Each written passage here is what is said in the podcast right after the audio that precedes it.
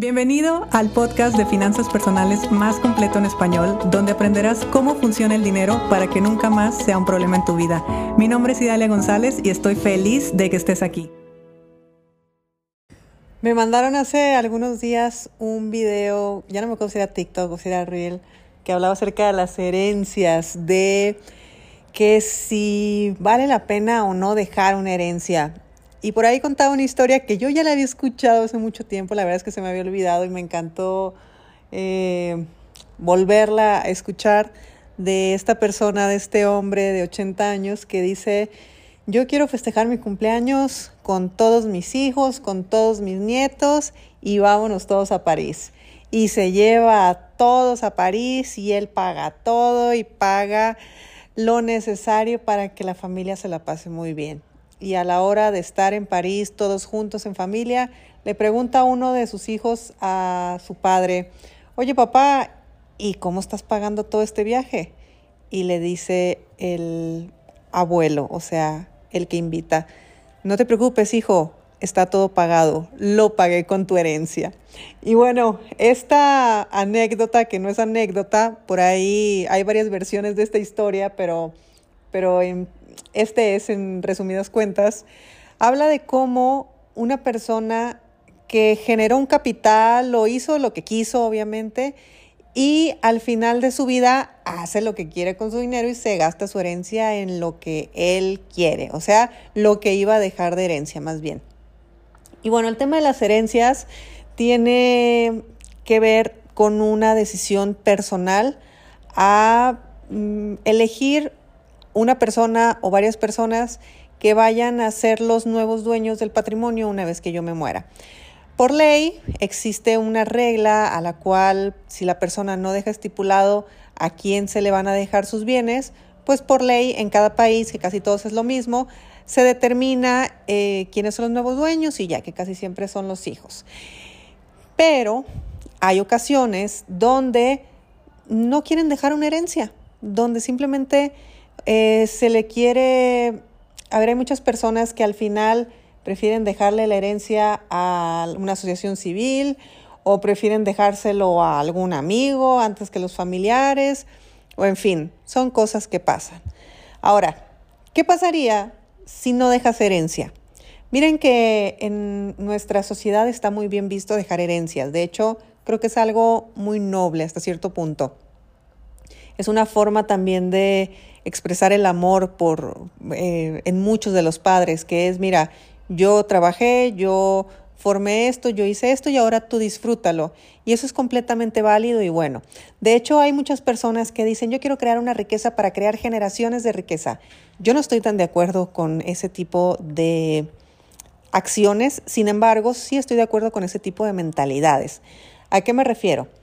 Una persona que es la primer persona, o sea, la primera generación que crea riqueza en su vida, en su familia, perdón, pues tiene la grandísima ventaja de que es una persona que está haciendo lo que quiere, lo que le gusta y está trabajando por sus sueños. Al no tener ni herencia, ni que le dejan encargado un negocio, ni que hay ciertas expectativas para que continúe con ciertos legados, pues esa persona se puede dar el permiso de emprender y de hacer lo que quiera en el área que quiera y en esa área específica pues logra ser exitoso y ya. Cuando yo me refiero a mentalidad, me refiero a que una persona que llega al final de su vida eh, con la satisfacción de haber logrado una riqueza material, normalmente tiene dos opciones. Desde una mente pobre, trabajó para resolverle la vida financiera a sus hijos y a las demás generaciones o desde su mente rica creó un patrimonio para que si sus hijos eligen hacer algo con ello, qué bueno, pero saben que aunque no tengan ese patrimonio, ellos van a crear el suyo propio. De hecho, personas como Bill Gates, por ejemplo, hablan acerca de que sus hijas van a recibir solamente 10 millones de dólares cada uno. Claro, 10 millones, 10 millones para ti, para mí, puede ser una cantidad enorme de dinero, pero considerando que las chicas viven en Estados Unidos, o sea, viven en dólares, y para la cantidad de dinero que tiene su padre solamente van a recibir 10 millones, pues no es nada. ¿De qué se ha asegurado Bill Gates? Que sus hijas con 10 millones sean capaces de multiplicarlos y de crearse su propia riqueza y seguramente todas terminarán siendo multimillonarias porque tienen el conocimiento y tienen también un capital inicial con el cual pueden eh, hacer cosas, que si no lo tuvieran, yo te aseguro que también lo hacen. Entonces, Bill Gates ha decidido que el resto del dinero se va a ir a su fundación. Qué bueno. Existe otro personaje por ahí más o menos del mismo estilo que dice, no me acuerdo su nombre, que dice que él no va a dejar ninguna herencia porque si su hijo no sabe cómo funciona el dinero, se va a malgastar su dinero. Pero si su hijo sabe cómo funciona el dinero, él mismo se va a generar su propia riqueza.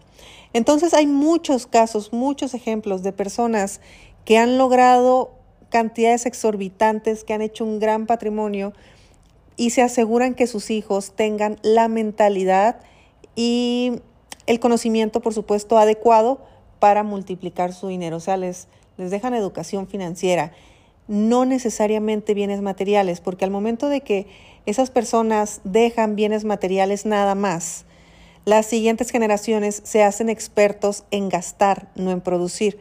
Entonces tenemos segundas, terceras generaciones que están perdiendo el capital de la familia porque pues ellos les dejaron dinero, entonces ¿qué se hace con el dinero? Se gasta así de a gusto. Entonces ahí son personas con dinero, pero que heredaron una mentalidad pobre.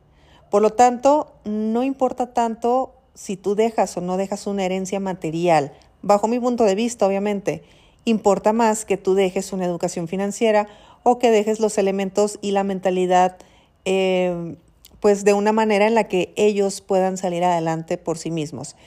El tema también de dejar herencias a nivel inconsciente, cuando yo he tenido un padre que siempre me ha resuelto la vida, siempre, siempre, siempre me ha resuelto la vida, yo tengo asumido que mi padre siempre va a estar ahí para resolverme.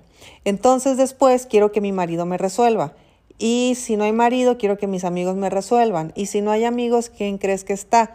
Tu tarjeta de crédito. Hay muchas personas que utilizan su tarjeta de crédito de una manera en la que su inconsciente cree que es su papá, que siempre hay, que siempre va a haber, que siempre está.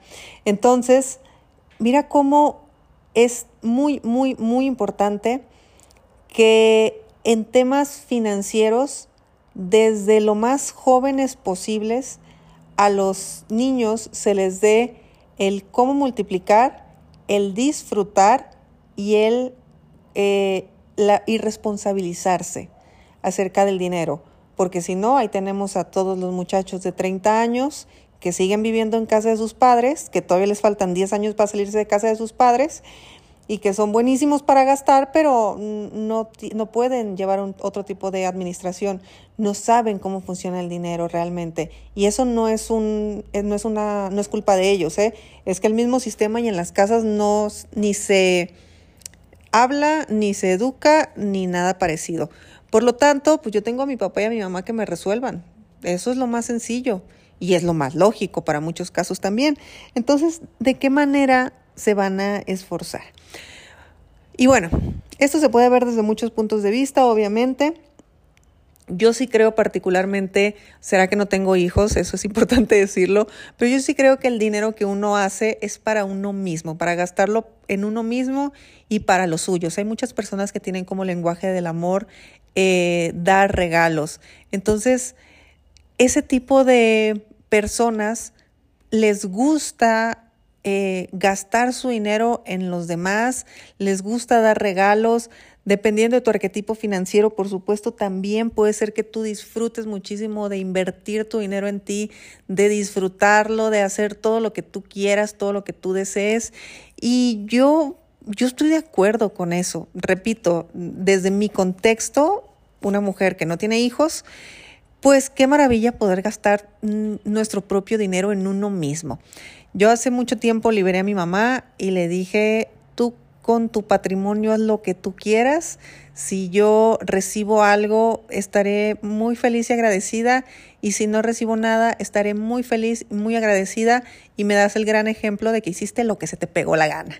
Porque al final de cuentas, los hijos aprendemos eh, a través del ejemplo.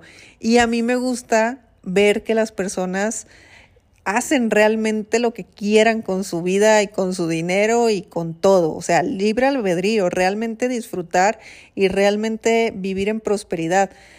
Ya que si uno conecta también con alguna eh, misión o con alguna causa en particular, también tu dinero puede impactar en eso. Oye, tal vez tú fuiste amante de los animales toda la vida, pues déjaselo a una organización que se encargue de cuidar animalitos Tal vez tú tuviste una enfermedad con la que batallaste toda tu vida. Bueno, tal vez tu dinero se lo dejas a la investigación de esa enfermedad y que los demás no lo, no lo padezcan tanto como tú. Entonces, puede ser que exista un para qué que te haga dirigir tu dinero hacia otro destino que no precisamente sean los clásicos herederos. Ojo, si tú quieres dejárselo a tus hijos, que bueno, eso es lo más normal, natural y hasta biológicamente es lo que corresponde. El grande le da al chico, pero también es importante que no des un mensaje equivocado, porque en el momento que tú le dices a un hijo, tú vas a recibir esta casa, estos terrenos, todo esto, ese hijo automáticamente puede, no en todos los casos obviamente, pero puede perder su motivación. ¿Por qué? Porque pues mi papá ya me lo resolvió, entonces yo no tengo nada que hacer. Miren que yo he tenido alumnos de casi 60 años que nunca en su vida han trabajado porque han esperado que sus papás se mueran, literalmente. Entonces, ellos hablan de todas las propiedades que van a tener una vez que sus papás se mueran. Y yo una vez sí le pregunté a uno de ellos en buena onda si sus papás por lo menos pues estaban bien de salud o qué onda. Y sí, los señores, perfecto. Entonces imagínate, esas personas pues todavía les cuelga mucho más de vida, o sea, todavía tienen muchos más años de vida. Por lo tanto, ¿qué? Él va a ser una persona de 60, 70 años esperando una herencia. ¿En serio se te fueron 60 años de tu vida esperando una herencia? A ver si así fue, que bueno, tenías esa oportunidad.